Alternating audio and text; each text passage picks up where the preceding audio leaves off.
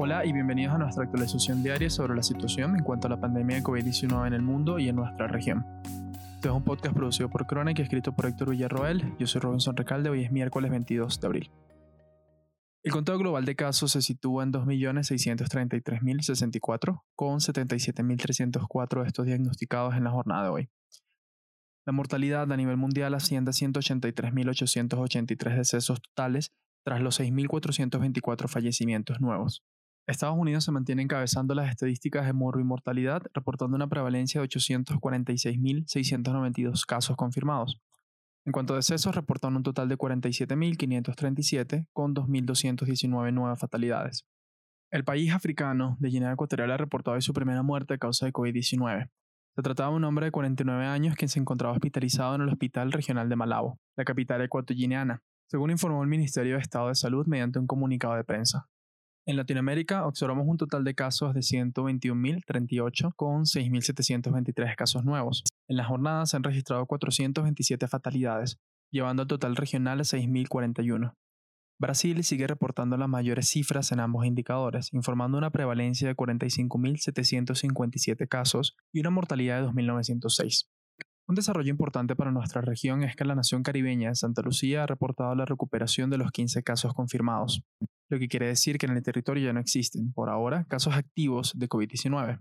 Con esto, Santa Lucía se une a la nación africana Mauritania, el territorio danés de Groenlandia y el territorio de las Antillas francesas San Bartolomé como las cuatro entidades en no reportar casos activos de COVID-19. En noticias globales, el mercado mundial del petróleo ha sufrido una grave caída como consecuencia de la pandemia, o puntualmente, de la aguda disminución en la demanda de los productos derivados del petróleo, a medida que las empresas han suspendido sus operaciones y servicios como el transporte aéreo y terrestre.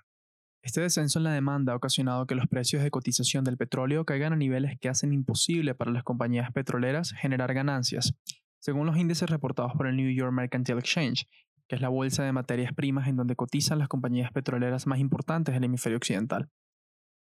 En los reportes publicados recientemente por la firma, se constata que el valor del crudo en los contratos para el mes de mayo ha caído a menos 37.36 dólares por barril, marcando la primera vez en la historia bursátil que petróleo se cotiza en territorio negativo y superando el que fue hasta ahora el punto más bajo en la historia, cuando el petróleo cotizó a 10 dólares centavos el barril el 31 de marzo de 1986. Según explican los analistas económicos, las capacidades de almacenamiento del petróleo a nivel mundial se encuentran abrumadas por el inventario de crudo disponible, el cual ha aumentado 270 millones de barriles a la fecha, dejando 448 millones de barriles en transacciones internacionales, luchando contra las restricciones de las capacidades operacionales de los compradores, lo que provocó que a la hora de negociar los contratos para el mes de mayo, los vendedores no tuviesen otra opción que vender a la baja.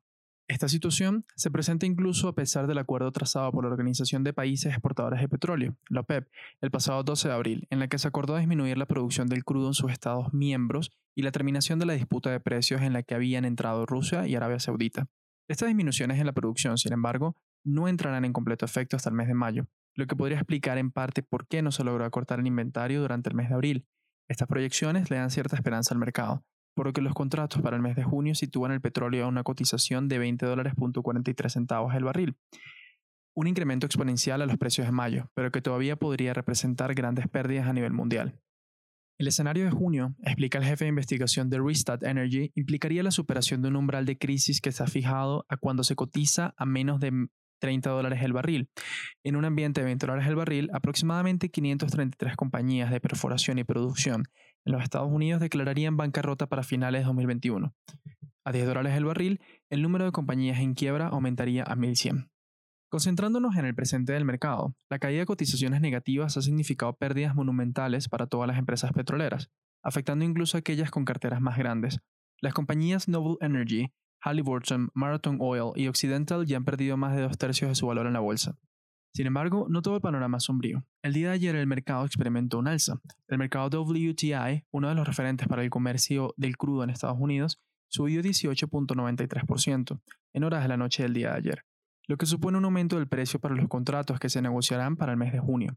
Por otra parte, el segundo referente, Brent, experimentó una caída de 18 dólares, lo que implica que el ambiente se mantiene turbulento por lo que será imposible hacer predicciones en cuanto al comportamiento del comercio del crudo.